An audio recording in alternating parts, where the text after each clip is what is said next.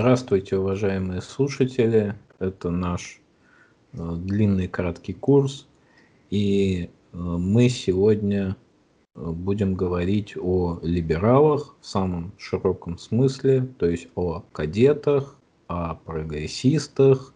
И, ну, наверное, конечно, центральной организацией является Конституционно-демократическая партия или партия народной свободы это ядро, так скажем, либерального движения, а уже другие схожие организации, они, так скажем, в разное время примыкали, отпочковывались, и кадеты совершили большую эволюцию. Э, в принципе, очень сложно найти что-то общее у партии Народной Свободы, которая была в начале 20 века, и нынешней партии Народной Свободы. Она жива, там Илья Яшин, Михаил Касьянов, там э, историк Андрей Зубов. Это все, в общем, правоприемники. Но наша задача, так скажем, затронуть вот этот начальный этап э, эволюции либерального движения, оформленного вот в эту партию. Ну, обо всем поподробней мы расскажем. Начнет Леонид Александрович. Леонид Александрович, здравствуйте.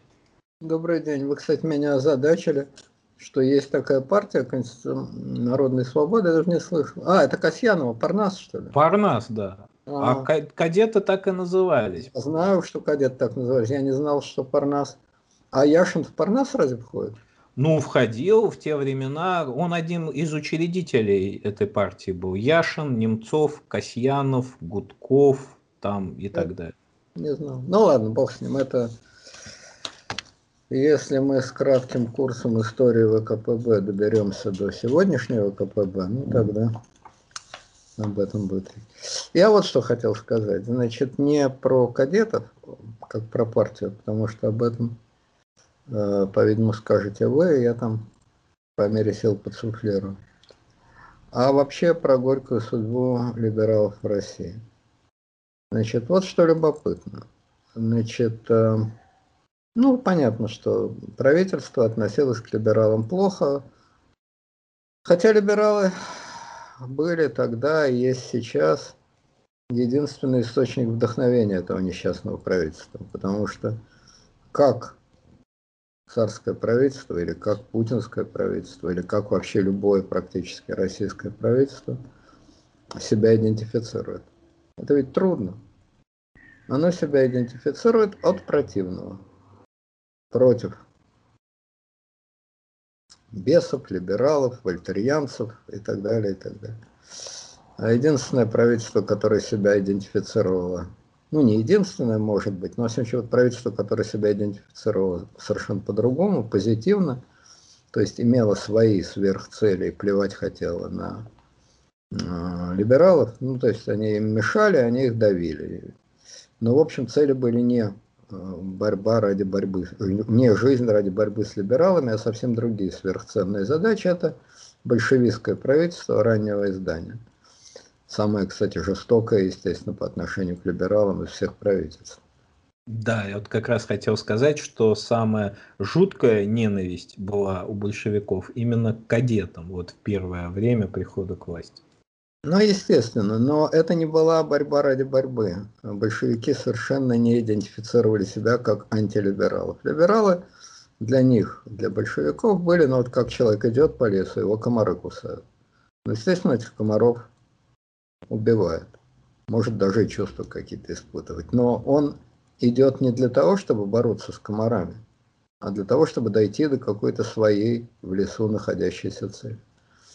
Между тем, царское правительство и сегодняшнее вот путинское правительство, которое считает себя логическим и моральным наследником того же Александра Третьего, Николая I, они, собственно говоря, жили только тем, что они были против либералов. Вот это единственная их осмысленная самоидентификация была против либералов. Итак, отношение правительства к либеральной заразе вполне понятно. Это мы сейчас живем в ситуации эпидемии ковида, все ясно. Это вирусы, против них надо делать прививки, надевать маски, соблюдать социальную дистанцию.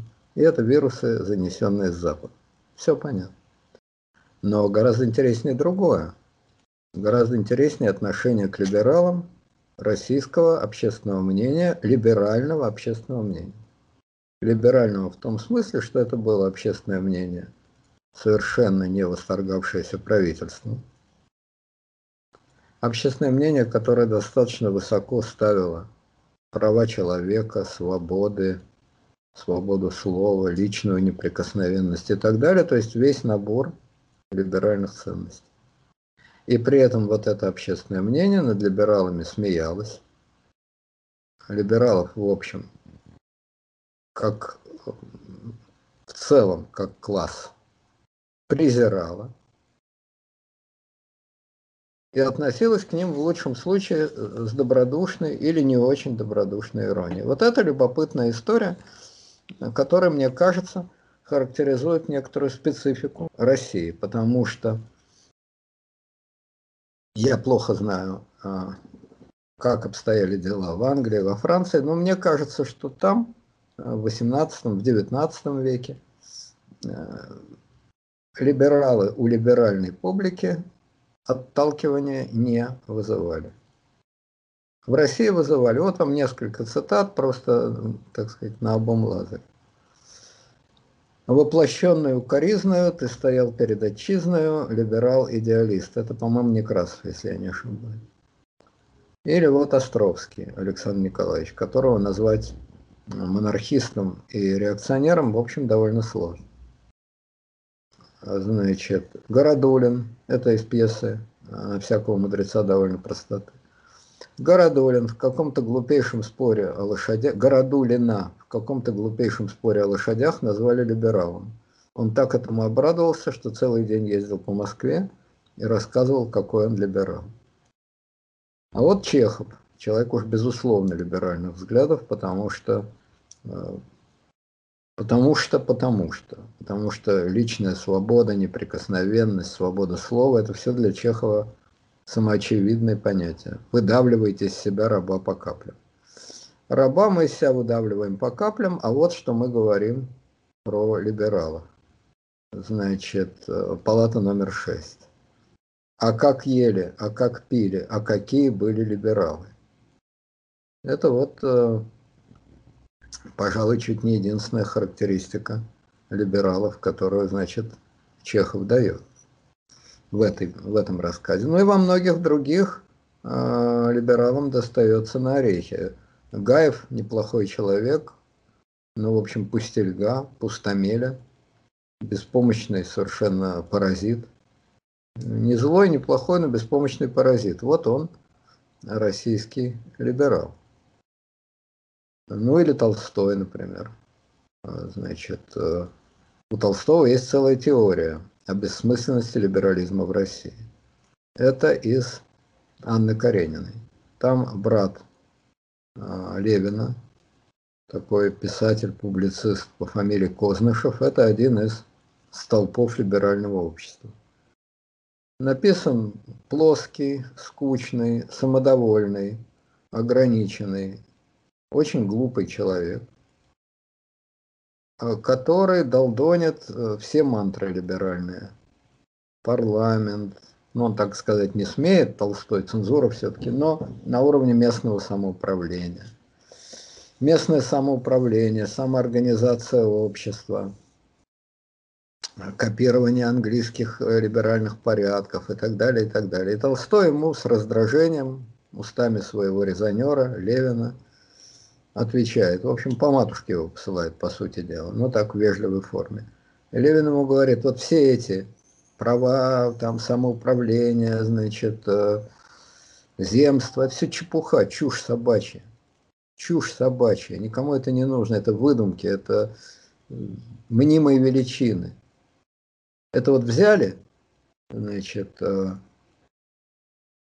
какие-то березки, саженцы, и воткнули их в неподходящую почву. Просто чтобы было как у них. А они не прививаются, не растут они на нашей почве. У них оно выросло естественно, а у нас не растет. И нефиг тужиться и изображать, что они есть. Не растут они у нас. И дальше Толстой описывает другого, значит, либерального помещика, про которого Толстой пишет, что все его либеральные идеи, о которых он постоянно говорил, а говорил на том, что Россия ужасная страна, что здесь жить невозможно, что правительство безумное. Ну, в общем, говорил, выступал по эху Москвы. Сначала слушал Шендеровича и Альбаца, а потом это все пересказывал Толстому. Так вот, говорит Толстой, он все это говорил, говорил, говорил, а в жизни был, он презирал церковь, а в жизни он, естественно, ходил в церковь. Он презирал церковный брак, был замечательный, значит, семьянин. Он э, презирал правительство и аккуратнейшим образом платил налоги. Короче говоря, он делал по жизни все, что он гневно отрицал на эхе Москвы. Так как же так, говорит э, Толстой? Он что, просто лжец, э, лицемер, ханжа? Нет. Он не лжец, не лицемер, не ханжа, он просто умственно ограниченный человек, который вбил себе в голову десяток необсуждаемых либеральных мантр. Ну, на Западе так, ну и мы должны быть так, ну а куда нам деться? А живет он в России, и живет он как русский человек, совершенно перпендикулярно этим мантрам. Чем интересно данное рассуждение Толстого? Вот вам глубинный народ, скрепы, особый путь, особая почва. Все. Отсюда один шаг до того, чтобы, обнявшись с Прохановым и Кургиняном, выплясывая на троих, подойти э, к Победоносцеву, облобызать ему руку вместе с Кургиняном и Прохановым подойти и облобызать руку носителю этих скреп, глав скрепнику и глав особисту, от слова «особый путь», Победоносцеву. Победоносцева Толстой ненавидел.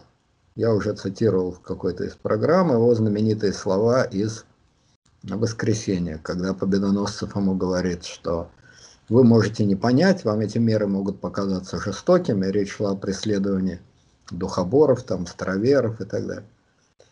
Но высшие интересы народа, интересы народа, отвечает Толстой, врешь, твои интересы, только твои. Ядрёно матрёно.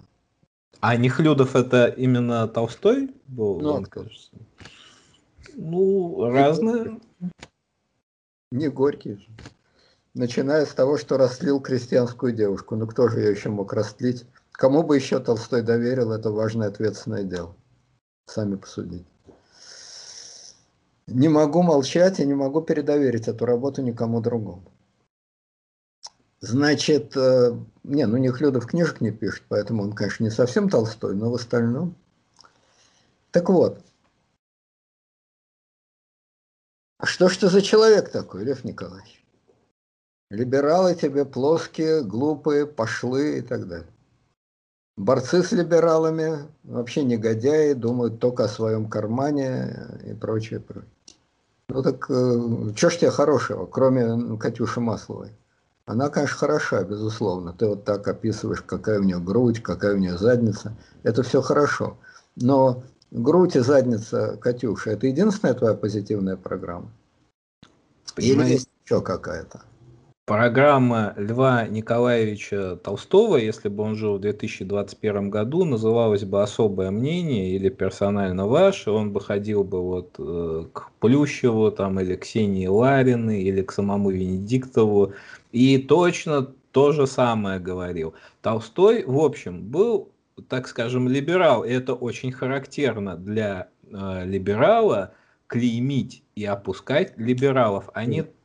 Только на этом и живут. Вот я к этому как раз и клоню.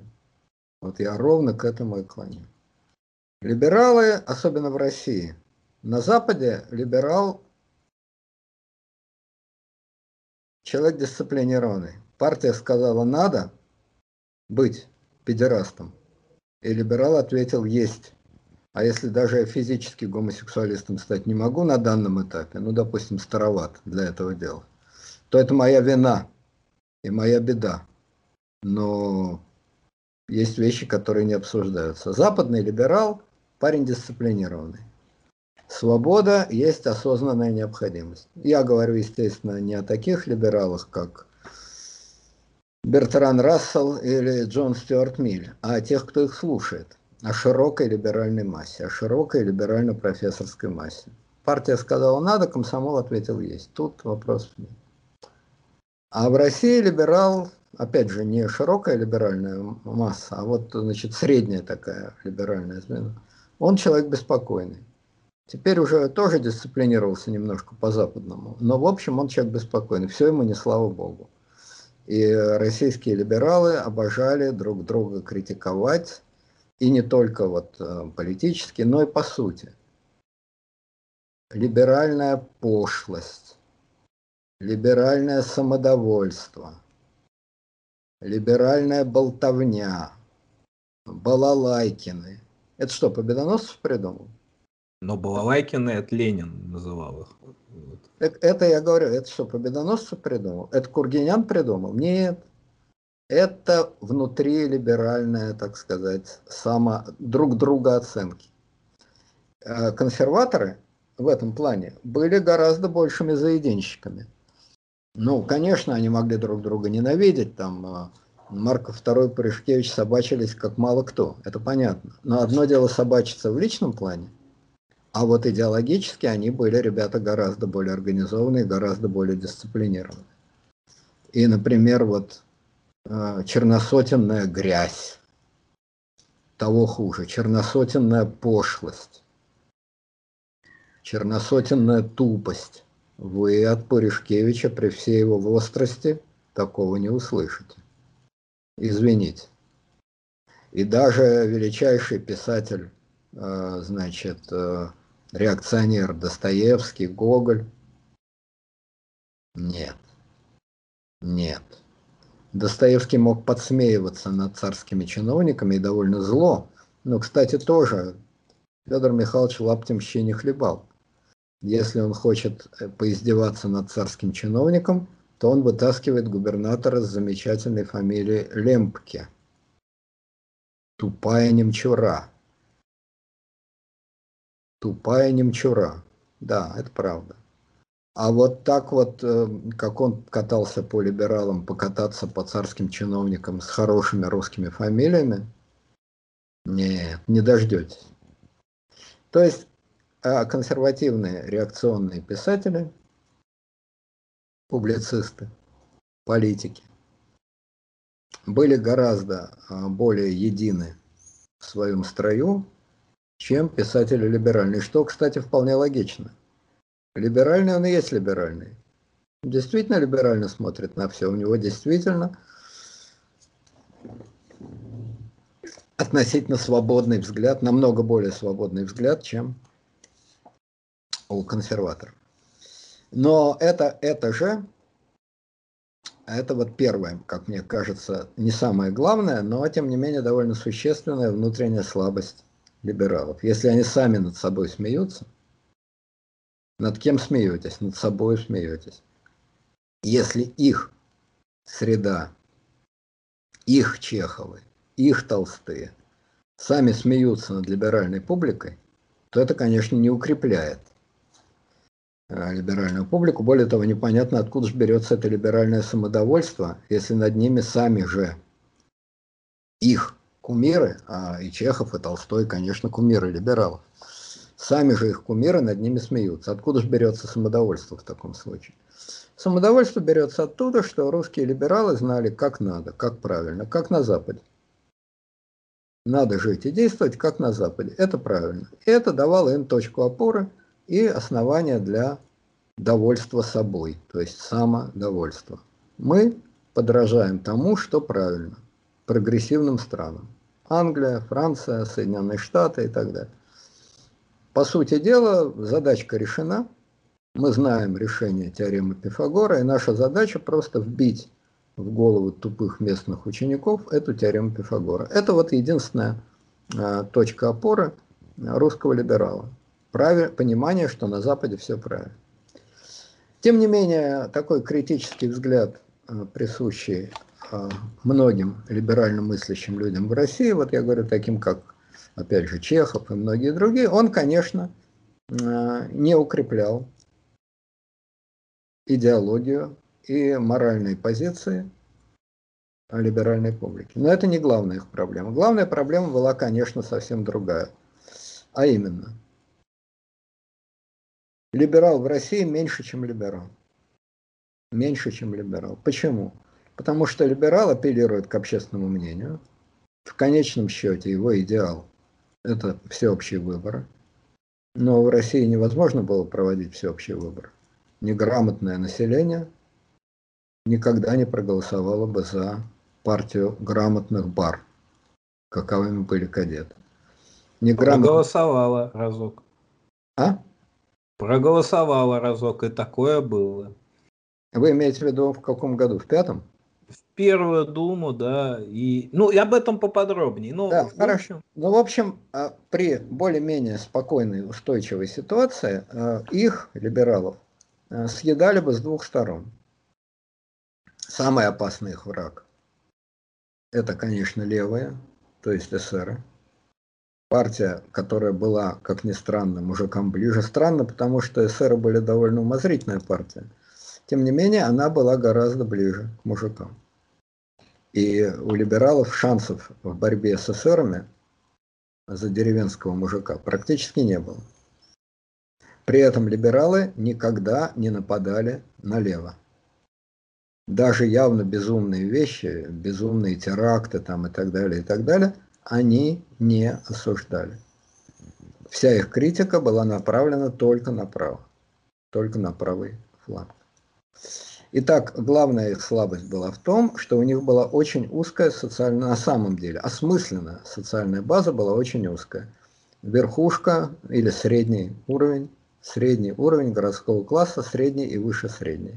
Но этих людей в России, где все городское население было 15% от населения страны, это я про Россию говорю, без Средней Азии, без Закавказья и так далее. А, так вот, в России весь городской класс – это 15, много, ну, от 10 до 15 процентов населения. Так? Ну, хорошо, ну, 20 процентов. Из этих людей, из горожан, огромное большинство – это опять же крестьяне. Вчерашние, то есть, которые действительно вчера приехали в город. В такой ситуации разумная позиция либерала может быть только одна – просвещенный бюрократ, то есть опирающийся на полицейскую силу, на силу администрации, но на силу администрации, которая к ним благоволит, которая к ним повернута, которая их защищает. Тогда у них, у просвещенных либералов, есть некая фора, некая опора. Но они-то боролись именно с администрацией, вот это и был главный их парадокс. Если в первой части я говорил об их моральном парадоксе, самоедство, саморазрушение, самоотрицание, самокритика и так далее, то сейчас я говорю об их политическом парадоксе. Единственная их опора, реальная опора, это администрация, бюрократия. Та самая, с которой, против которой они воюют. А реальная их а, отталкивающая, выталкивающая среда – это левая среда, это крестьяне, те самые, которых они никогда не смеют критиковать. Не только крестьян, но и эсеров там и так далее, и так далее. Вот парадоксальное положение а, русских либералов, российских либералов. Кстати, это в значительной степени похоже действительно на нынешнюю ситуацию. Возьмите такого либерал-либералыча, как Кудрин. Он либеральный экономист и даже либеральный, так сказать, политик. На кого он может опереться? На широкие, э, масс, э, на широкие городские массы? Нет. Широкая масса э, слушателей «Эхо Москвы» Демшизы, попросту говоря, его гневно оттолкнет и выкинет на помойку. Он может опираться он фактически сислип, системный либерал, то есть просвещенный чиновник. Просвещенный чиновник при монархии. Ну, до последнего времени у него получалось, сейчас, наверное, будет не очень получаться, потому что монарх-то изменился.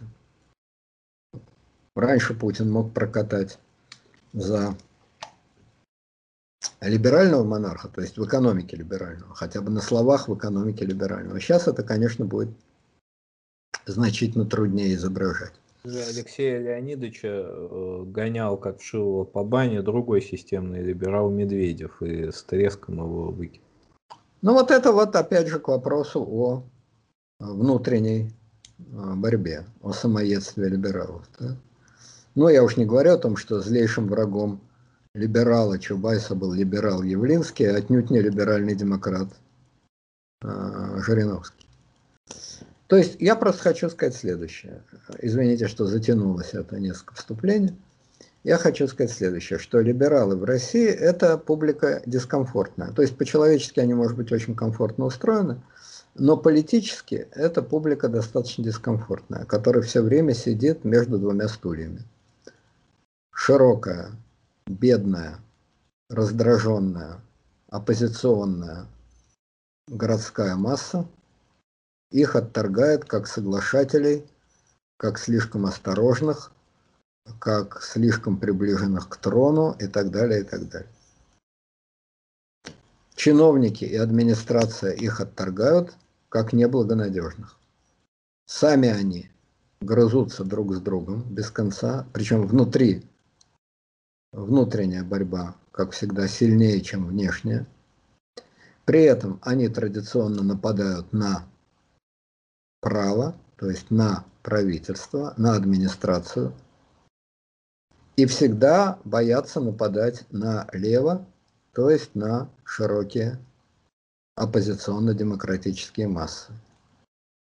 А дальше уже вопрос, значит, эм, насколько все это серьезно. Нынешние системные либералы, это, конечно, в основном просто чиновники власти, которые никогда на нее всерьез не нападут ну там тот же самый Кудрин, там э, Андрей Макаров и целый ряд других, это более или менее честные или бесчестные э, специалисты или плохие специалисты, богатые или очень богатые, но это чиновники при власти. 120 лет назад картина была другая, люди гораздо более серьезно относились к политическим ценностям, были гораздо морально честнее, гораздо меньше зависели от власти и вели себя намного более резко по отношению к власти. На чем и сломали шею сначала власти, а потом себе. Вот такая была, как мне кажется, это я просто очертил такие некоторые общие границы э, российского либерализма как внутренне противоречивого явления. То, что явление внутренне противоречивое, это вовсе не значит, что оно обречено проиграть.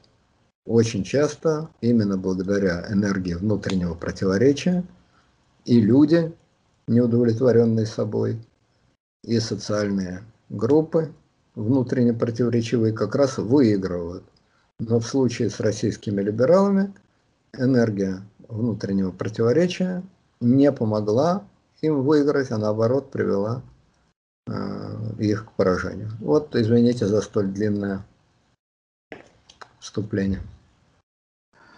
Да, теперь давайте попробуем все это как-то последовательно разложить. Вообще, в принципе, после вашего вступления мне, в общем, нечего сказать только говорить э, все то, что вы сформулировали э, детально. Ну, я начну с самоедства. Вот, и я, как либералы, начну с атаки на либералов. А, в 1909 году, это уже отгремела русско-японская война давно, это уже революция прошла, уже Дума, а, уже э, Третья июньская монархия, все такое. То есть на дворе реакционная дума, депрессивное настроение, никакого просвета и, как это либералы называли, Столыпинская реакция пошла. Хотя, в общем, Столыпина тоже с натяжкой, чисто с точки зрения экономики, можно назвать, э, так скажем, системным либералом. То есть те реформы, которые он проводил, то есть аграрная реформа, она была либеральной. Но очень такими варварскими государственническими методами эта реформа проводилась. Выходит сборник Вехи. Сборник Вехи выдержал 4 переиздания. 16 тысяч экземпляров – это был тираж.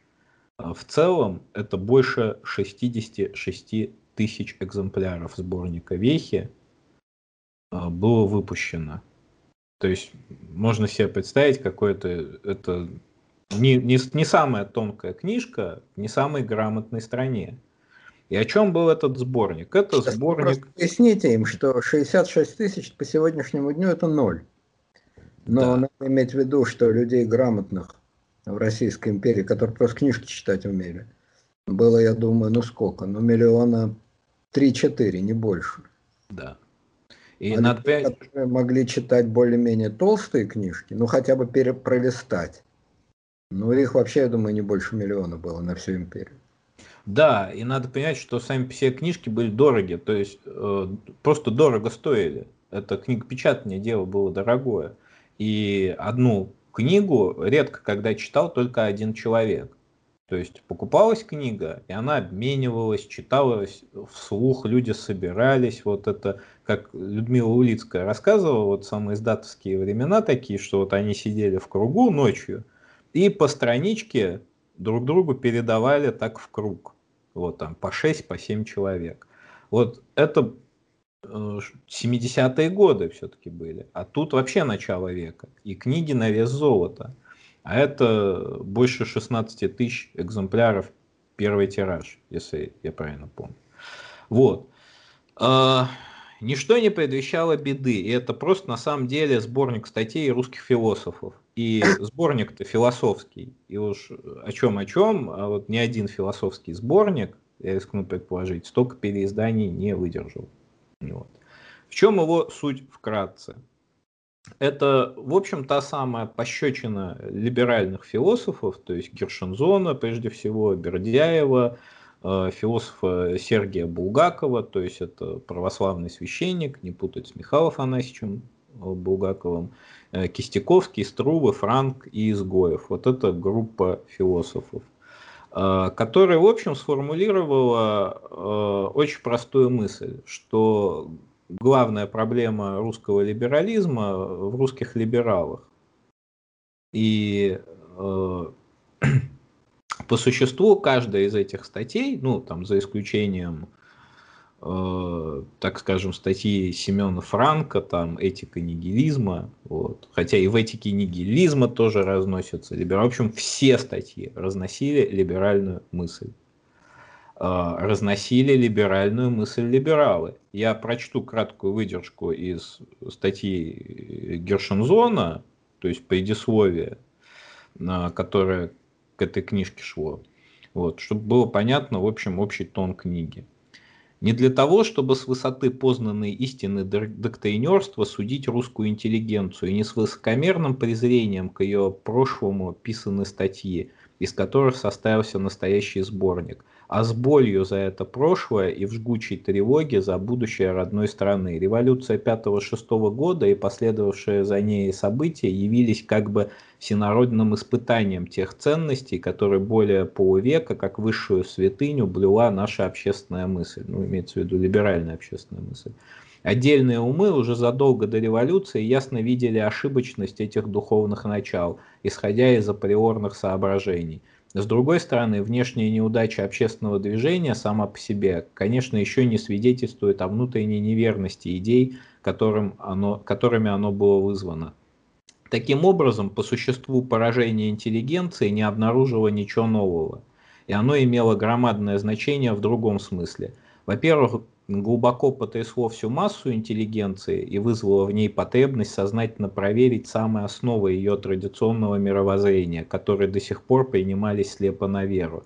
Во-вторых, подробности события, то есть конкретные формы, в каких свершилась революция, ее подавление, которые дали возможность тем, кто, в общем, сознавал ошибочность этого мировоззрения, ясней уразуметь, уразуметь грех прошлого и с большей доказательностью выразить свою мысль. Так возникла предполагаемая книга. Ее участники не могли молчать о том, что стало для них осязательной истиной.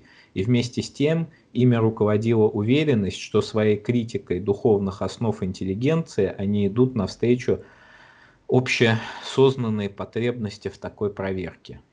Вот.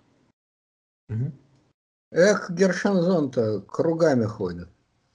Уж скажи, в чем, значит, аксиомы-то, которые ты опровергаешь, а то вот опровергаем. Ну что ты опровергаешь-то?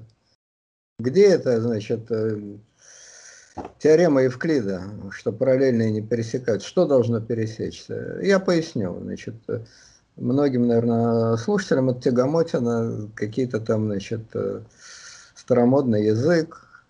В общем, пишут, пишут немцы какие-то. Так вот, э, значит, я не согласен ни с Каутским, ни с Энгельсом, и поясню, с моей точки зрения, о чем идет речь. Уважаемые читатели, представьте себе, что вышла книжка под названием э, «Вехи» или «Смена вех», в которой более или менее средней паршивости интеллигентные э, спикеры «Эхо Москвы» говорят, что хренотень мы, братцы, учудили. Почему так легко Путин, значит, э, нас бараний рог согнул? Ну, потому что козлы мы и все. Что никому мы не нужны. Причем козлы это не только в том смысле, что Гайдар умел лаяться с Явлинским, а Явлинский умел лаяться с Гайдаром, а больше они вообще ни черта не умели. Это ладно, это и так понятно. Нет, в принципе, козлы. Все наши идейки, они ни, ни на чем. Просто давай сделаем как. Значит, ну опять вот по Толстому. Взяли деревья, оттуда притащили сюда, воткнули в землю, они не прижились. Мы давай землю ругать. Но она другой не будет. Ну не растут эти семена здесь. Для народа вся эта политическая хренотень – это просто цирк, кино, дурака валяние. Жириновщина. Только Жирик веселый клоун, а мы занудные клоуны, все эти явлинские. Занудные краснобаи клоуны, которые ни о чем мелют языком. Так? Поэтому люди, огромное большинство, какие-то простые вещи им нравятся, которые появились в 90-е годы. Открытая граница, возможность менять деньги, это все хорошо. А все прочее, с чем мы носились, да плевали они на это, и не нужно это никому. Большинству не нужно. Мы же, так сказать, демократы, не нужно это. Конечно, путинское занудство с его там, как он Берлин брал, и как там, значит, э, его папа, значит, э, порвал договор Риббентроп-Молотов и бросил эту бумажку в морду Риббентропу, а потом Молотов, это все тоже никому не интересно, это правда. Но наша зануть и наши постоянные восторги по отношению к значит, э, любой бывшей республики СССР, только бы она Россию ругала. Тем более никому не нужны. Наша, попросту говоря, обида на власть и на народ. Наша русофобия. Ну куда же мы с ней сунемся? Никому мы не нужны со своей русофобией. И так далее, и так далее, и так далее. Унтер-офицерская вдова сама себя сечет, клочья летят во все стороны. Что на это скажет правоверный слушатель «Эхо Москвы». Ну, ясно, что он скажет. Ну и сколько тебе дали ФСБ? И почем тебя купили? Или прихватили на компромате на каком-то? То есть он с порога такую точку зрения гневно оттолкнет. Ну, я, естественно, утрирую и позицию, и реакцию, но по сути, вот точно так интеллигентная публика встретила все эти покаянные бла-бла-бла, всех этих Гершензонов и прочих а, франков. При том, что, а вот вы правильно, значит, цитировали, Гершенсон все кричит, как мы ошибались, о, как мы ошибались, какие ошибки, так какие ошибки? Какие ошибки? Об этом он очень так осторожненько, очень так...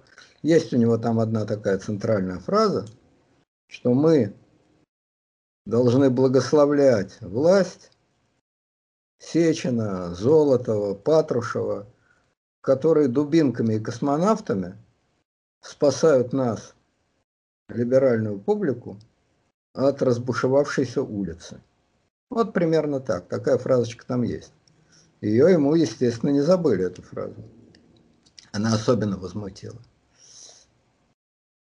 Ну, конечно, сегодня это все по-другому. Сегодня никто поместье не жжет, дворян не убивает, Русь к топору не зовет, поэтому прямая аналогия здесь абсолютно нечестная. Такого моря разливанного пожаров и убийств, конечно, в России нет и уже никогда не будет. Это само собой разумеется. Но логика разочарованного, обманутого и так далее либерала, который спешит, как положено либералу, очень так громко, бойко, истерично, с накатом отрицать свои ценности и бежать к бывшему противнику, то есть к администрации, она присутствует.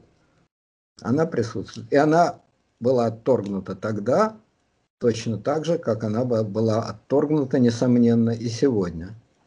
А, при этом надо иметь в виду, что администрация и не подумала, конечно, под свое крыло брать всех этих франков и прочих Бердяевых.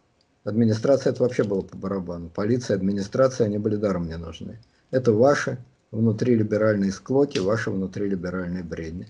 Вот я так пытаюсь как-то модернизировать немножко эту картину. Да, а, в целом да, но понимаете, тут есть такая деталь, что а, сегодня действительно, если бы вот вся редакция «Эх Москвы» а, как один приняла бы позицию Радзиховского и сказала, слушайте, ребята, чем мы вообще тут все занимаемся, то это бы, конечно, восторга не, вы, не вызвало.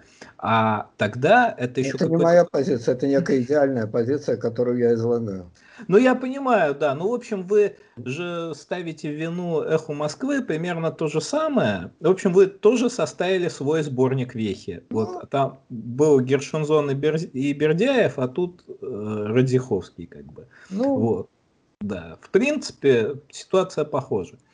Но э, самая пикантная деталь заключалась в том, что либеральное движение, в общем, сказало «Ура! Ура, товарищи, все хорошо!» Дело в том, что заранее крамольная мысль столько переизданий не получает. Но скажу больше. Сильнее всего, очень негативно выход э, этого сборника Вехи восприняли это как раз таки не только либералы, а, например, Ленин там метал громы и молнии адрес этих э, октябристско-либеральных ренегатов и писал там прям, как сказать, разносил их. Почему? Потому что Владимир Ленин вообще-то тоже э, русский интеллигент. Вот это в нем первично все-таки. Он сначала русский интеллигент, то есть сторонник как бы э, склок и сторонник разносить кого-то, бокса по переписке. А уж потом большевик, да. А в 1909 году это очень явно было видно. Вот. вот я цитирую Ленина. Пресловутый сборник статей либерально-октябристской профессуры интеллигенции, вышедшей в эпоху реакции. В этом сборнике оплевывалась революционная деятельность интеллигенции в прошлом. Революционеры третировались как худшие враги страны и народа. В свое время вехи встретили резкий отпор со стороны революционных кругов – в первую голову, разумеется, со стороны нашей партии. То есть это так-то мощное заявление -то от Ильича. А дальше Бердяев пишет о вечно бабьем. Вот. А вечно бабьем это э, он не просто об интеллигенции, а еще и в целом о вечно бабьем, о, русском, о вечно бабьем в русском народе. То есть и дает характеристики уже не только э, интеллигенции, но и вообще в целом России. Но наше упование глубоко противоположно всему розановскому, вечно бабьему шовинизму и бахвальству, этому духовно-вампирическому отношению крови, проливаемой, проливаемой русскими войсками. И думается, что для великой миссии русского народа в мире останется существенной та великая христианская истина, что душа человеческая стоит больше, чем все царства и все миры.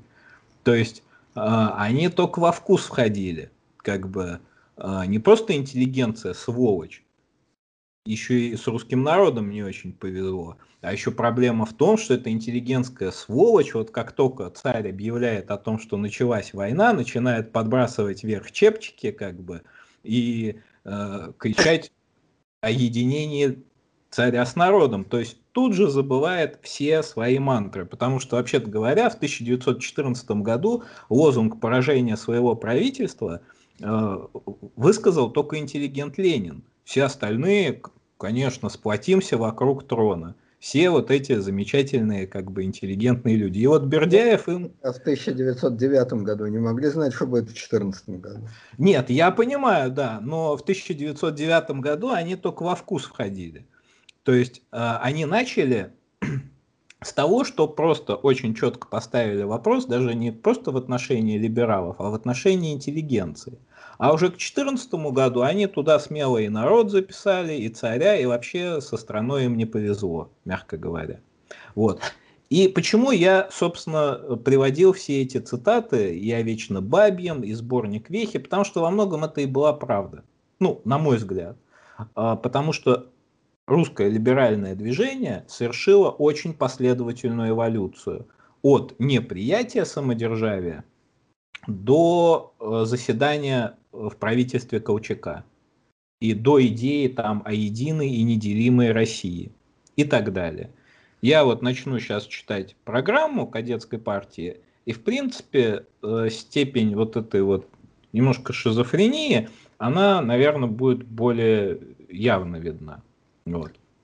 Да, я в связи с этим тоже пару слов бы все-таки сказал. Значит, смотрите, а, заниматься самоедством и кататься по паркету в гостинице «Карлсбад», значит, Явлинский в весе петуха, а Чубайс в весе курицы и лысинами, значит, по паркету стучать, это дело хорошее.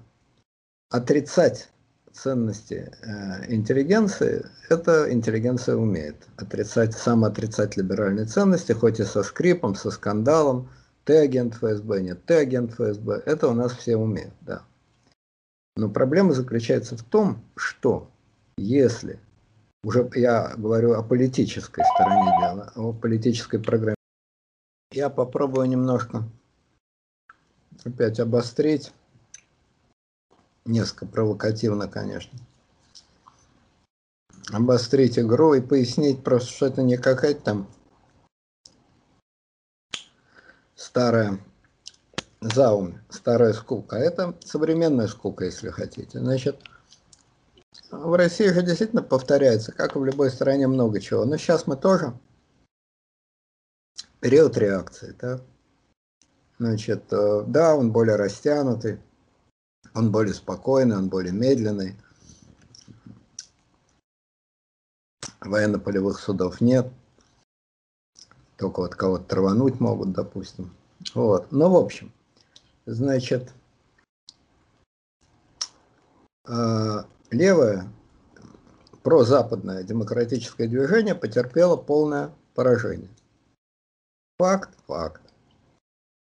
В пятом году оно потерпело поражение с грохотом, с пожарами, с расстрелами и с прочими делами, и очень быстро. Сейчас оно потерпело поражение плавно, медленно, но тем более основательно. Тогда можно было сказать, что силой сломали. Сейчас этого сказать нельзя. Хотели как лучше. То есть как на Западе. А получилось как всегда. Факт, факт. Значит, какие возможны стратегии? Сказать, что тогда, сто с лишним лет назад, сказать, что это грубое насилие, что царская власть просто силой временно одержала победу, но никуда она не денется, рухнет. Села на пружину, пружина подскочит, в задницу им вопьется, выстрелит и выкинет их. Одна стратегия. Это вот то примерно то, что говорили крайне левые. Большевики, эсеры и так далее. Сказать, что э, надо стараться как-то все-таки как говорил Салтыков-Щедрин, применительно к подлости, потихонечку, полигонечку с этой властью налаживать отношения и немножечко ее подправлять в нужную нам сторону. Сислибы, системные либералы, ну, октябристы, прогрессисты. Отчасти кадеты. Кудрины, так сказать. И сказать просто, что неизбежно было наше поражение. Неправильные мы вещи говорили. Неправильно, не нужны они никому, кроме нас самих, да и мы никому не нужны. А что делать? Ясно что.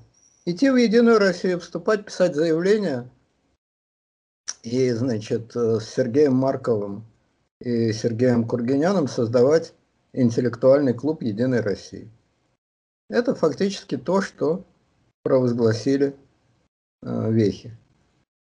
Вот вам распутье, три дорожки. Значит, э, сегодня из всех этих трех позиций российская либеральная мысль выбрала четвертую.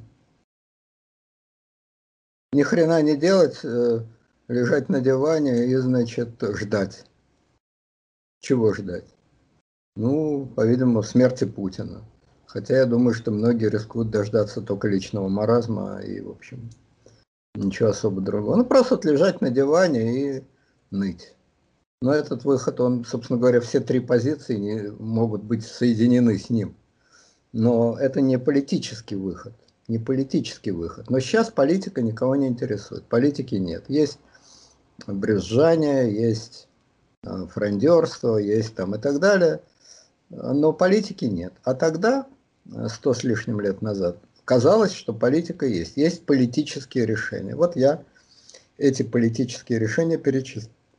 Ну, Значит, вы имеете в виду вот это вот маниловщина, переходящая в обломовщину, это вроде как формула, но это тоже не совсем соответствует реальности в том плане, что они все равно цепляются за что-то местечковое, и, ну, грубо говоря, просмотры у «Эхо Москвы» растут, а просмотры у того «Эхо Москвы» росли э, гораздо быстрее, кстати, чем у этого. Естественно, у того «Эхо Москвы» вы имеете в виду либеральную прессу того времени? Да. Речь какой да. Понятно, потому что тогда, сто лет назад, люди к жизни относились совершенно иначе, чем сейчас. Как ни странно, говорят, люди не учатся э, на истории. Нет, учатся. Чему учатся, другой вопрос. Но вот э, российские люди научились гораздо большей степени пофигизма, равнодушия, скепсиса и так далее. Это очень разумная историческая наука. Правда, она не ведет ни к каким ни к действиям, ни к мыслям, но зато она помогает избежать многих действий и мыслей, что может быть тоже не так плохо. Но тогда, сто лет назад, люди были гораздо живее. Значит, продукты были натуральные, химии было мало, и люди были гораздо живее. Они действительно строили планы, они там то, они там все. То есть программа под названием «Сижу у компьютера и значит, общаюсь э, в чатах, на сайтах с людьми, которые расчесывают меня, а я расчесываю их, эта программа тогда не всех устраивала. Это тоже делали, но это была не главная программа. Были программы действий. Сейчас таких программ нет. Исторический опыт. Ну, я... еще молодые горячие головы, потому что на фоне этого здорового натурального питания продолжительность жизни это была какая. Сейчас даже либералы-то уже старички. Вот, да, совершенно верно.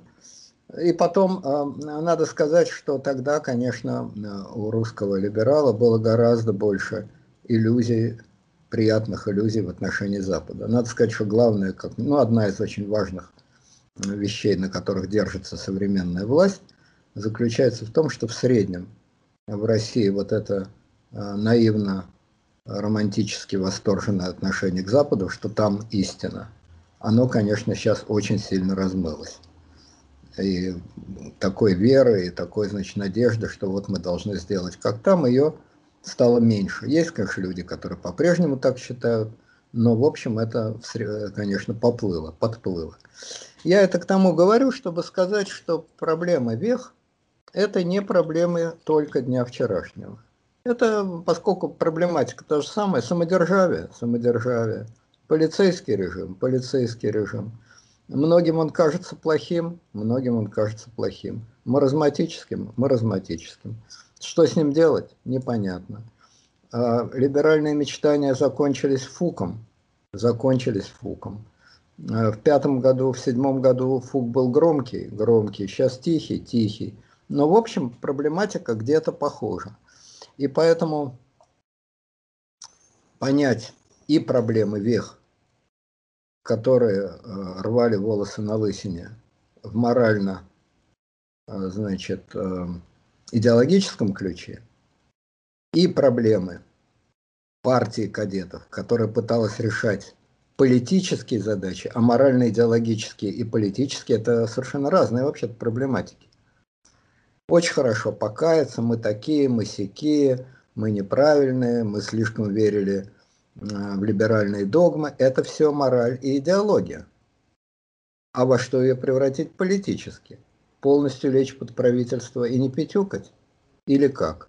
Это была проблема э, кадетов. Или надо быть слепыми и говорить нет, а все-таки она вертится, продолжим с того места, где остановились. Не получилось в прошлый раз, получится в следующий раз. Это позиция крайне левых, Ленина и компании.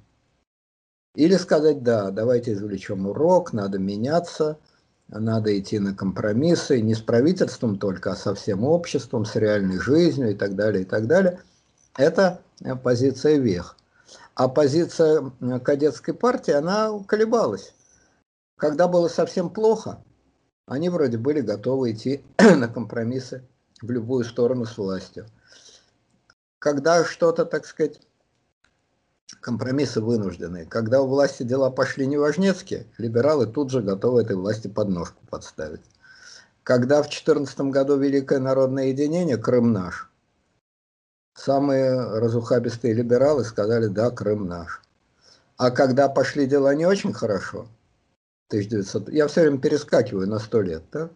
Ну, я думаю, все понимают, что Крым наш это тысяча, не только 2014 год, но и 1914 это год. То самое о вечно бабьем. Вот, о том, ну что... да, ну если угодно, да. 1914 а, год и 2014 год. Качнуло, значит, в сторону правительства. Пошли дела не очень хорошо. В 1915-16 году либералы сразу ощетинились, стали правительство гнобить. А в наше время получилось вообще интересно. Энтузиазм, крымский энтузиазм, либеральная оппозиция проморгала, прошляпила или сознательно не захотела окунаться в волны этого энтузиазма. Но после этого вышел вообще анекдот, которого, пожалуй, в истории России не было. Крымский энтузиазм ушел, власть морально обнулилась, а либеральная оппозиция обнулилась еще раньше власти и превратилась просто в ноль.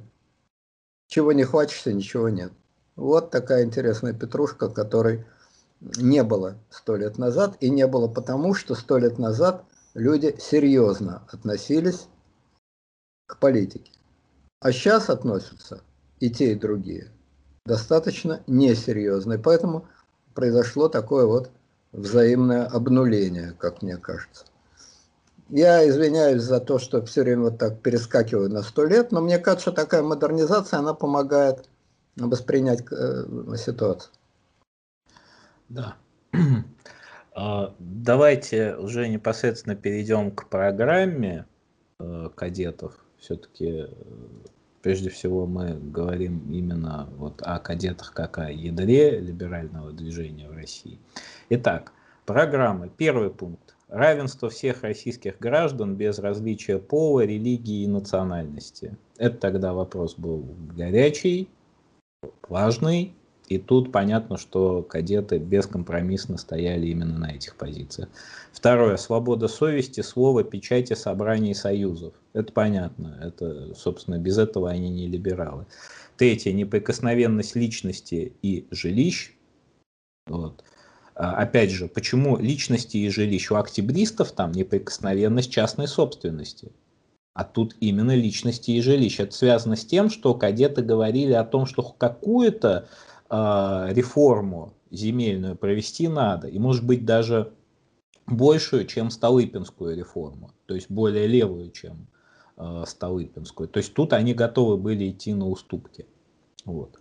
А, четвертое. Свобода культурного самоопределения национальностей. Тут понятно. Пятое. Конституция с ответственным перед народными представителями министерством. То есть это идея э, Министерство общественного доверия, та самая. Шестое – это четыреххвостка, то есть четыреххвостка – это всеобщее, прямое, равное, тайное избирательное право без различия пола, национальности и вероисповедания.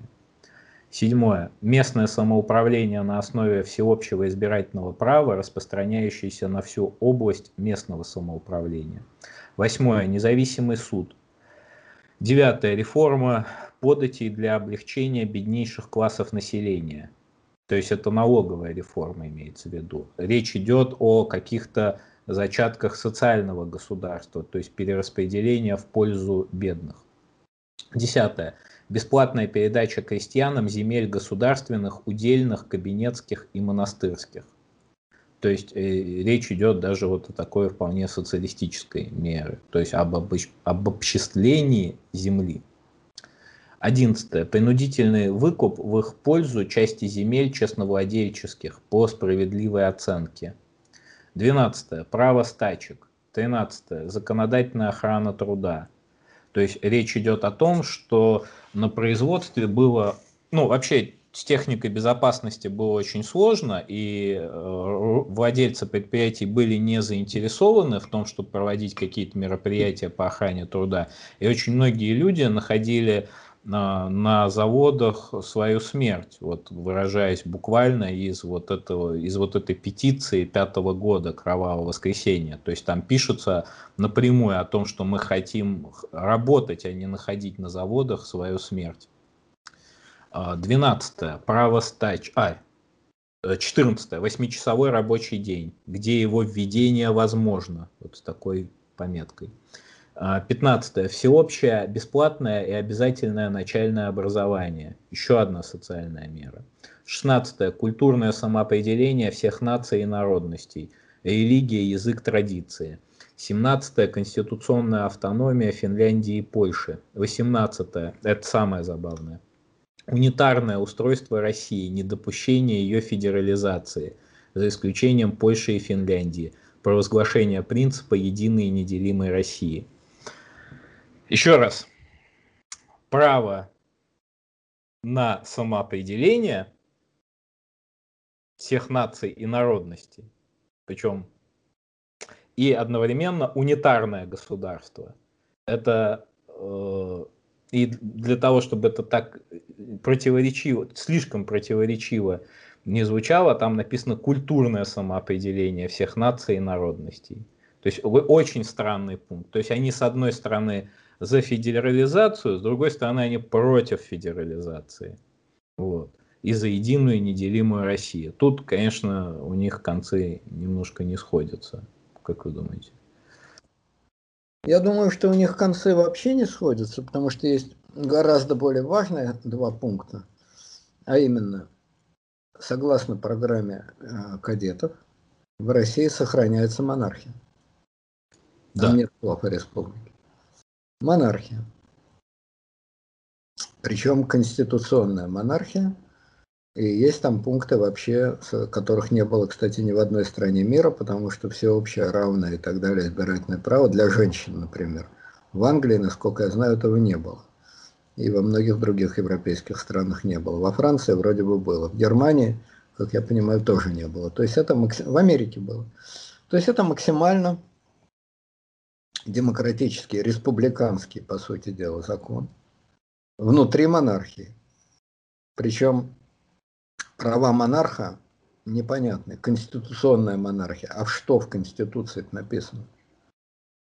Удивительно, но э, кадеты, среди которых была масса действительно образованных юристов, по крайней мере в своей программе этот важнейший пункт, каковы конкретно пункты Конституции права монарха не определяют. Это первое, очевидное, самое главное противоречие. Второе противоречие, уже более частное, но для них еще более важное. Всеобщее, равное, да-да-да-да-да, избирательное право. Ну и куда они денутся при этом? Опять же, то, с чего вот я начал. Да, замечательная штука, всеобщее, равное, тайное. Но ведь выберут-то не вас. Мы знаем, что получилось с выборами учредительных собрания. Но они неплохо там э, получили голосов. Они, получается, если мне не изменяет память, ну, в, на, в городах в Москве и в Петрограде они вообще второе место заняли. Понятно, что первое место безоговорочно эсеры, потом большевики, но потом кадеты. Как бы. Да, но Россия это не Петроград и не Москва, это страна. И если вы на что-то рассчитываете, вы не можете организовать Петроградскую республику. В том-то все и дело, что кадеты опирались на очень узкий верхушечный класс империи, который был неплохо представлен, да, в Москве, да, в Петербурге, да, там еще в каких-то крупных городах, и все. Поэтому всеобщее, равное, тайное избирательное право, то есть отмена ограничений, а это они против себя все сделали-то.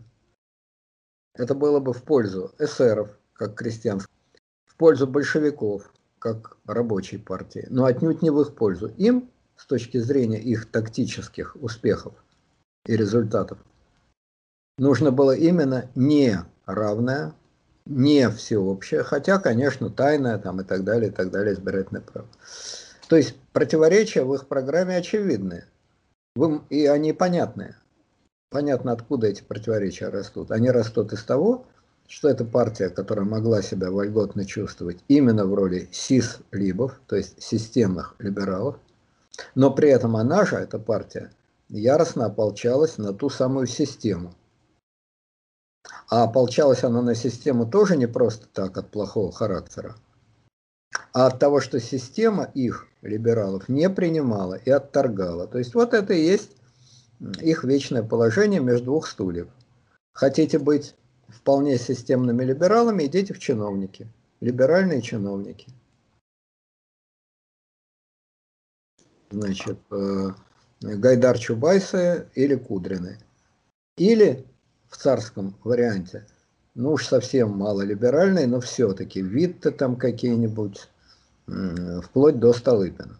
Ну, Кривошеин там. То есть чиновники без э, монархической оголтелости.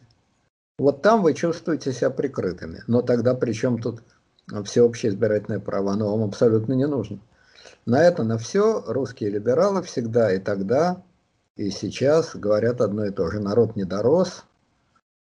Вот через какое-то время народ сам поймет, народ то, народ все. То есть то, что либеральный писатель Салтыков-Щедрин, который обожал издеваться над либералами, называл «годить надо». Надо годить, надо ждать, пока народ сам собой разовьется и станет достаточно значит, прогрессивным, чтобы оценить всю прелесть либерализма. Надо сказать, что со времен, когда писал эти слова Салтыков-Щедрин, прошло примерно 150 лет, а со времен, когда на народ уповали кадеты, прошло 110 лет. И, в общем, народ, конечно, сильно изменился, так же, как и сами либералы изменились. Но сказать, что народ сильно полюбил э, либеральные идеи и стал э, сильно прозападный, я бы этого не сказал. Да, он, конечно, не носит э, значит, сапоги, пасконные рубахи, лапти и так далее. Он в быту абсолютно западный, это правда, в быту, в привычках, э, в культурных ценностях. Это правда. Но политически прелесть либерализма как во времена Толстого была непонятна Толстому, так она, как она была непонятна Льву Толстому, так она непонятна и Петру Толстому. Только Лев Толстой э, за свое непонимание значит, книги писал, а Петя Толстой за свое непонимание деньги получает. Но по сути, значит, Лев Николаевич говорил, эти семена не прорастают. И Петр говорит, эти семена не прорастают. Вот, значит, прошло сто с лишним лет, а прорастание как-то не особо получилось. Но это, опять же, совершенно нормально все. Тут никакого фатума и ничего тут такого нет. Более того, значит, может быть, практическое бытовое западничество – гораздо важнее, чем чисто политическое. Это все вопросы открытые, тут нету какого-то, значит, а, окончательного решения каких-то фатальных проблем. Но просто я хочу сказать, что программа э, кадетов вполне логично в своей нелогичности. Они объективно были в том положении, когда и идти полностью э, в революцию они не хотели. Что же им терять? Все, что они имели, очень неплохо э, в императорской России. И идти на полное соглашательство с империей они тоже не хотели, потому что тогда они теряют свою самоидентификацию. Становятся просто еще одной правительственной партией. И самое главное, они теряют свою идеологию, потому что их идеология это все равно была идеология по сути дела, демократической республики. Они просто вынужденно должны были делать вид, что они против, что они за сохранение монархии и против республики. Потому что если бы они сказали, что они за республику против монархии, то его прихлопнули, они в Сибирь пошли. Вот они и застряли между тем и этим. Э, полностью демократическая и республиканская форма невозможна по внешним обстоятельствам, вас власть сотрет в порошок. И по внутренним обстоятельствам за вас голосовать все равно не будут. Голосовать будут за радикалов при всеобщих выборах. Но и отказ от демократических ценностей невозможен, потому что в этом случае мы теряем свою самоидентификацию. И кто мы тогда вообще такие? И зачем мы тогда нужны? Если хотите, это аналогия с партией Яблоко, которая и на войну с властью идти не хочет, сотрут в порошок. И кроме того, в случае войны с властью у яблока шансов никаких нет. Э, все пряники достанутся там Навальному и более радикальным, так?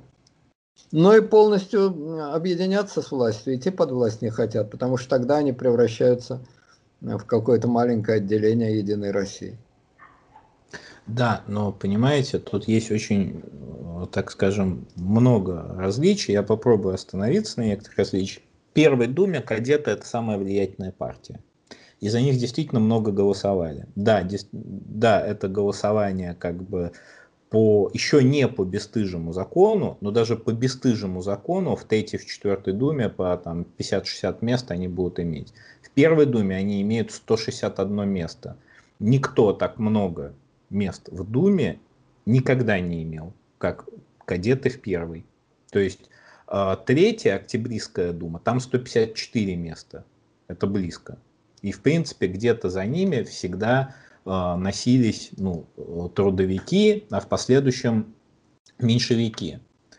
А вот Я это, бы... это потому, что не было равного, равного подачи голосов. Если бы она была, то фиг бы им обломилось все это, понимаете? Мне так кажется, что как раз а, законы избирательные несправедливые, то есть неравные, справедливые, несправедливые, не знаю, нерав... законы о неравном представительстве, они работали на кадетов. Пока оно было, ну вот кадеты потеряли, когда это неравенство стало слишком неравным. А вот та степень неравенства, которая была в Первой Думе, она была для кадетов, по-видимому, оптимальна. Нам нужно неравенство, но именно то неравенство, которое нужно нам. Вот как-то так, мне кажется, нет? Да. И второй момент э, заключался в том, что э, вот со всеми этими благодушными э, сомнениями насчет монархии и республика кадеты распрощались после там, э, февраля 17 года, то есть после февральской революции. И самое главное, и самое главное, что они не воспринимали власть как нечто такое абсолютное, если угодно. Вот меньшевики, допустим, там, ну, умеренные социал-демократы, там, меньшевики, трудовики, там, правые эсеры, там, эсеры-центристы, они говорили, ну, как мы без кадетов? Как мы без э, либералов в правительстве. У нас же революция буржуазная, и страна до пролетарской революции, ну, в случае меньшевиков, еще не дозрела. Ну, вот, а эсеры просто, в общем, э, не, ну, правые, во всяком случае, мало чем отличались от кадетов. Тоже были сторонники умеренных, э, умеренных преобразований. То есть им власть в феврале прямо впихивали в руки. И делали это меньшевики, то есть умеренные социал-демократы и умеренные эсеры. И для всех было очевидно, что февральская революция, торжество либерализма, оно и должно закончиться либеральным правительством. Это потом уже там к сентябрю, я чуть забегаю, э, начнутся там дискуссии об однородном социалистическом правительстве, ну, там, к сентябрю, к октябрю. А им-то власть были готовы вручить. И они смотрелись гораздо выгоднее, чем э, социал-демократы, потому что социал-демократы это какие-то, ну там, какие-то дали, какие-то бесконечные э, зияющие высоты. Там о том, что когда-то наступит, там а наступит ли этот пролетарский этап революции, там и так далее. А буржуазная революция, она прямо здесь и сейчас. Поэтому, в принципе, до э, февраля если бы спросили бы у кого-то, а кому должна власть-то перейти, все бы сказали, ну, конечно, там, кадетам, к октябристам. И первое правительство, вообще первый глава Временного правительства, Георгий Евгеньевич Львов, это член ЦК Конституционно-демократической партии. То есть это кадет. Первый глава Временного правительства. Э, первый председатель Думы Муромцев, это тоже кадет. Вот. Собственно, первый, первые вот министры, это Милюков, министр иностранных дел, это Набоков Владимир Дмитриевич, по-моему, министр юстиции, если я не ошибаюсь. Вот, да, по-моему, министр юстиции, отец писателя Набокова, это тоже кадет. И так далее. Вот. То есть все верили в то, что сейчас либералы все исправят, что не могло, э, что физически не могло исправить дурацкое архаичное царское правительство. И единственный, по большому счету, кто стоял резко против либералов, это был социал-демократ Ленин, то есть большевик Ленин, который э, с самого начала по ним бомбил и видел, как бы это странно ни звучало, да, там на выборах в учредительное собрание они заняли там второе а, ой, второе, третье место, там, 10% своих, там, или 8, 8, по-моему, процентов. Но в них он видел самую э, большую опасность. И первый, один из первых декретов ленинских, это декрет об аресте вождей гражданской войны против революции. То есть это первый удар, удар по кадетам. Члены руководящих учреждений партии кадетов, как партии врагов народа, подлежат аресту и преданию суду революционных трибуналов. То есть предание суду революционных трибуналов это, ну, это расстрел просто. Это вот декрет от 28 ноября 2017 года. Народные комиссары Авилов, Стучка, Минжинский, Сталин, Петровский, Шлихтер, Дебенко. Вот. То есть в них опасность-то видели больше всего, даже не в эсерах. А почему не в эсерах? А потому что электорат эсеров, он где-то там, а Петроград, он где-то здесь. Вот. Ну, это мы с вами, можно об этом поговорить, но это явно не наша сейчас тема, это очень далеко мы уйдем э, вот, э, от, собственно, кадетов. Я думаю, что здесь вот в том, о чем вы говорили, был очень сильный и очень глубокий тактический, а не стратегический ход Ленина, но об этом можно поговорить в другой раз. Я просто это говорю к чему? К тому, что в принципе они как сила влиятельная, они воспринимались всеми как влиятельная сила, не как Явлинский и даже не как э, Гайдар. Да, здесь она вообще вот аналогии э, хороши. В общем, у нас, значит, полицейский строй, сто лет назад был полицейский строй. В 90-е годы либералы проиграли со своими куклами. И, значит, во время э, первой русской революции либералы проиграли. Но это все очень условные аналогии. Дальше, когда пытаешься конкретизировать, конечно, ничего общего нет. Потому что в России э, сто лет назад была развитая политическая система. Были кадеты, были более радикальные партии. Сейчас ничего этого близко нет. Ничего этого близко нет. Есть отдельные склоки чисто корпоративные, между там яблоком, э, навальнистами и еще кем-то. Но, конечно, никаких развитых партий, никаких программ, ничего этого нету и в помине. Поэтому говорить, что если вот была бы антипутинская революция, то как между собой будут э, в рамках этой революции собачиться э, значит, аналоги кадетов и аналоги радикальных революционеров не приходится, потому что нет аналогов ни того, ни другого. Нету этой дифференцированной, сложной политической системы. Есть общая куча мала, где какой-то несчастный блогер цеха Москвы эквивалентен лидеру политической партии. В этом смысле мы откатились там, я не знаю, на сто лет назад. На сто лет назад по сравнению с тем, что было сто лет назад. То есть на 200 лет назад у нас полный компот, каша там и так далее, и так далее. Это отдельный вопрос, почему еще и до такой деградации дошла российская политическая система. Все-таки э, сто лет назад вот это то, о чем мы говорим сейчас, это была вполне логичная система. Вот вы говорите, можно было идти справа налево, и вы идете. Сейчас это невозможно. ЛДПР это право или лево. Э, эти самые справедливая Россия это право или лево.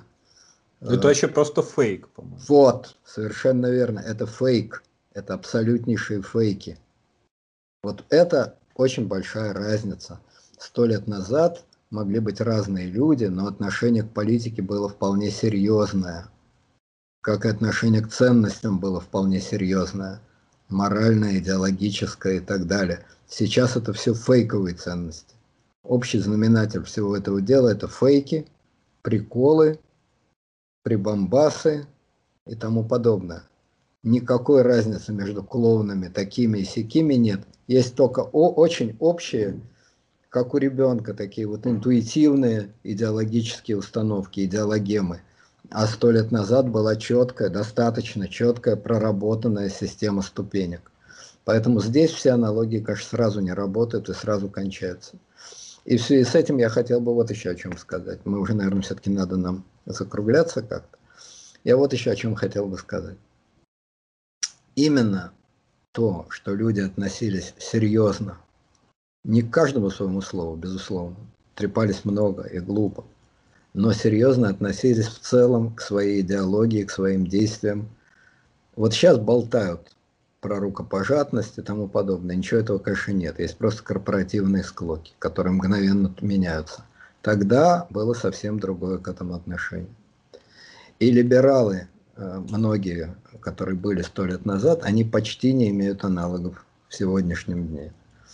Допустим, э, лидеры кадетов, Шингарев, Родичев, Кокошкин. Ну, в некотором смысле очень слабой аналогии может быть, допустим, Лев Александрович Пономарев.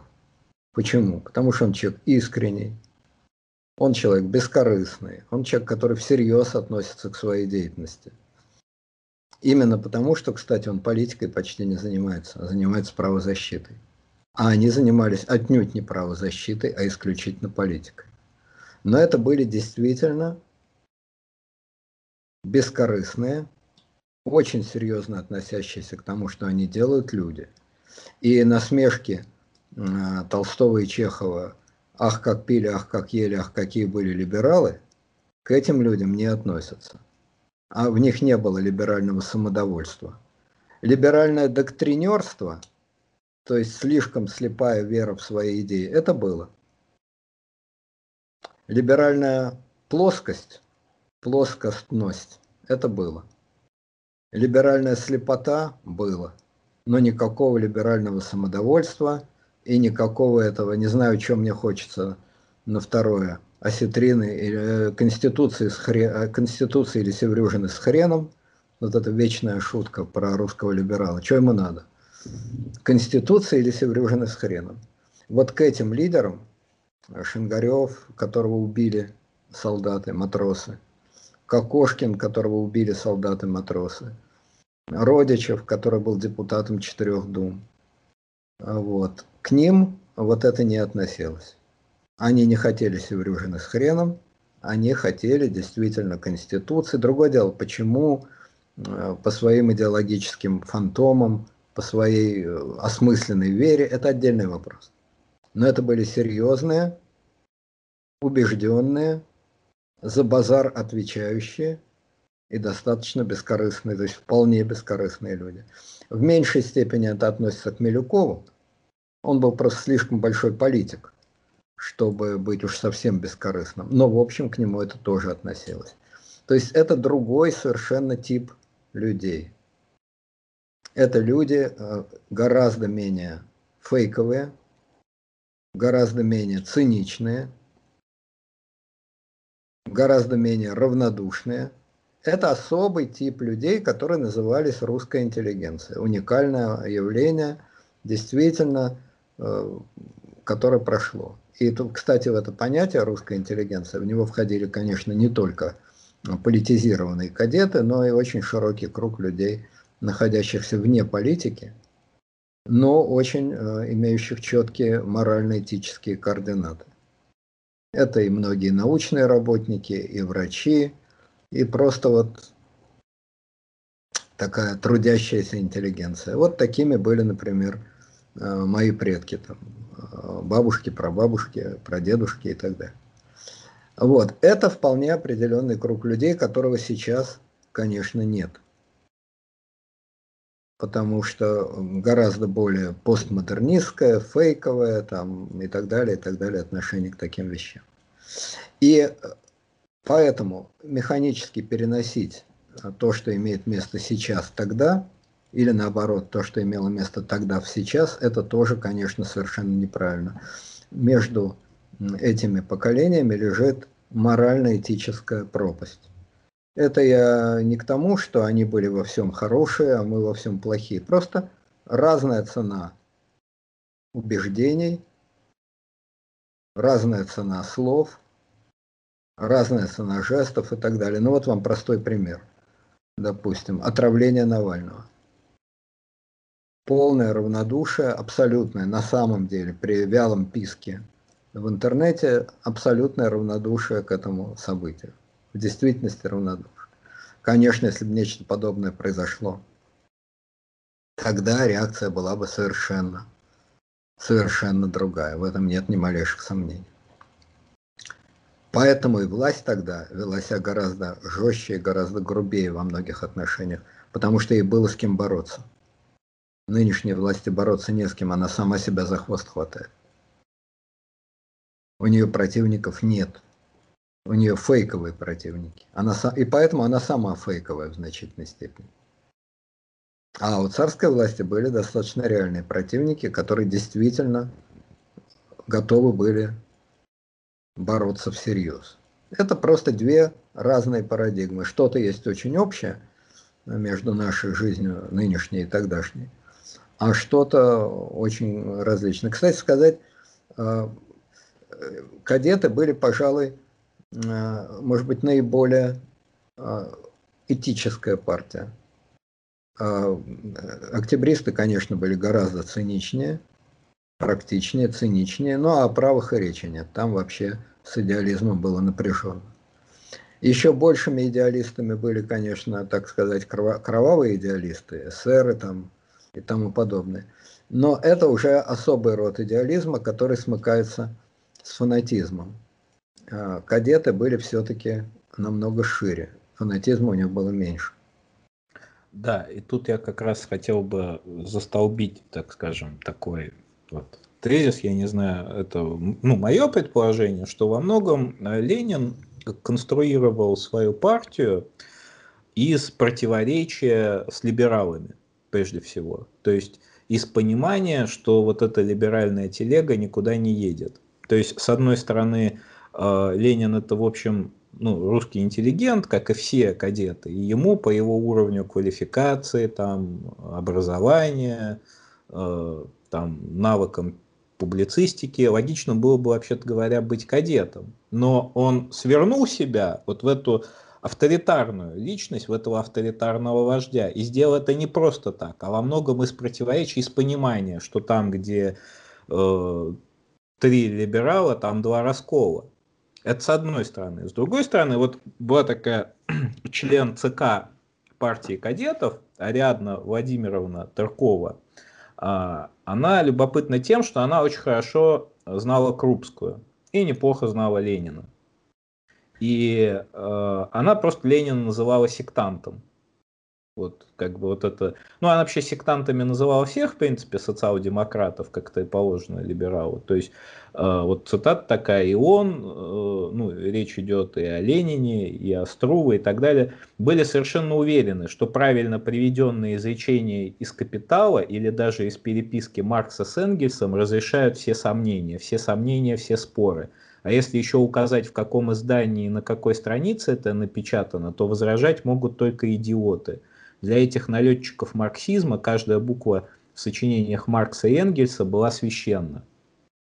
И тут вот из этой любопытной цитаты следуют две вещи. Первое. Э, кадеты все-таки при всей своей склонности там, поддерживать пусть даже авторитарную власть, авторитарной партии никак быть не могли. Это была их большая слабость в момент там, и революции, и гражданской войны. А Ленин строил свой большевизм во многом из понимания этой слабости и, соответственно, из ненависти к этой слабости. Вот, собственно, такой тезис я бы хотел застолбить.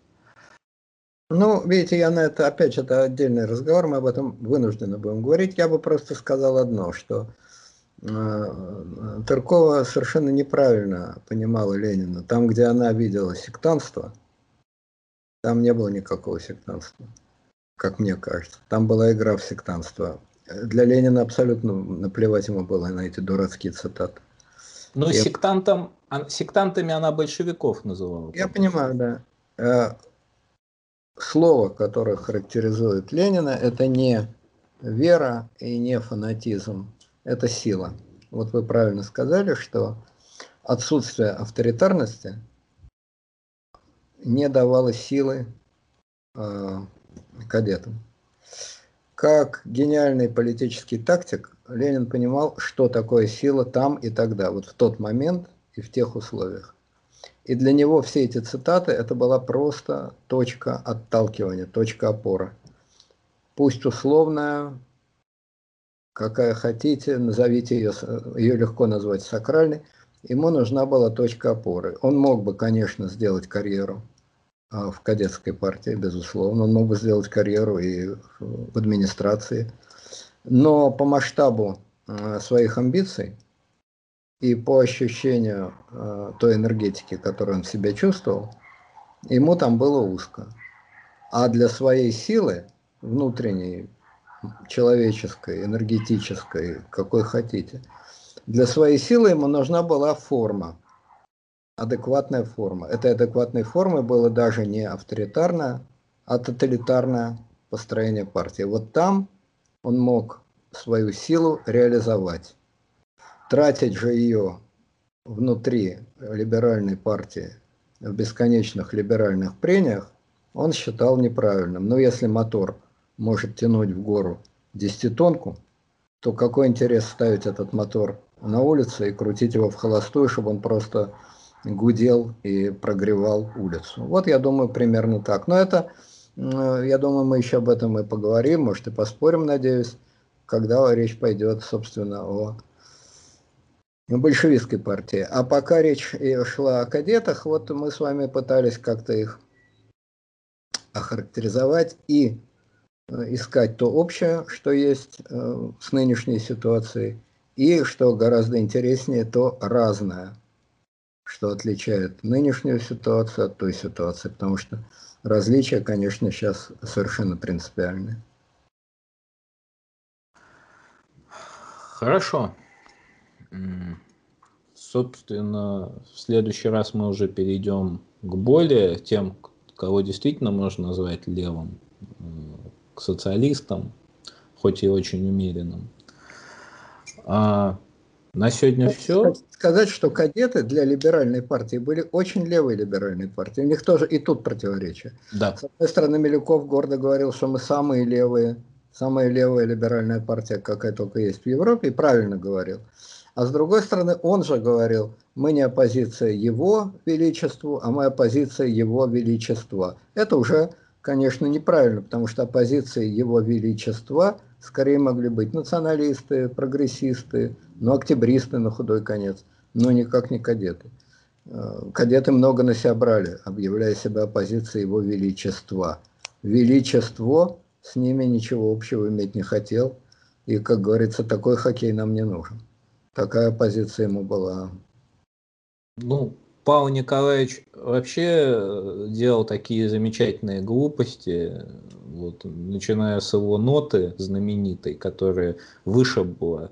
Батюшки, ну мы, как говорится, главное не сказали, а невероятно нелепый внешней, внешнеполитической программе кадетов. Ну ладно, когда пойдем о войне, тогда скажем. Потому что... Ну да, да. Вообще там череда глупостей, да. За Босфор, за да. мужичков. Это просто... Ну опять да, в духе времени либерал-империалист, это уж... как там наши украинские друзья говорят, русский либерал кончается там, где начинается украинский вопрос. Если бы кто-нибудь сказал Милюкову про украинский вопрос, он бы его бы Кондратий хватил сразу. Но для него либерализм кончался там, где начинался вопрос о проливах, о какой-то галиматье безумно. Но это отдельная тема, опять же. Да. Уважаемые слушатели, подписывайтесь на канал. Если вам не понравилось, отписывайтесь от канала. Ставьте лайки, если вам понравилось. Дизлайки, если вам не понравилось. Ничего в этом страшного нету. Э, уважаемые либералы, которые спешат проклясть других либералов, проклинайте в этих комментариях. Собственно, либерализм для этого и нужен, чтобы друг друга проклинать. Вот. Мы расскажем, за сколько мы продались вот, или наоборот, сколько получаем из Госдепа. В общем, все, как обычно, все пределы, со всеми все хорошо. А на сегодня все. Всем пока.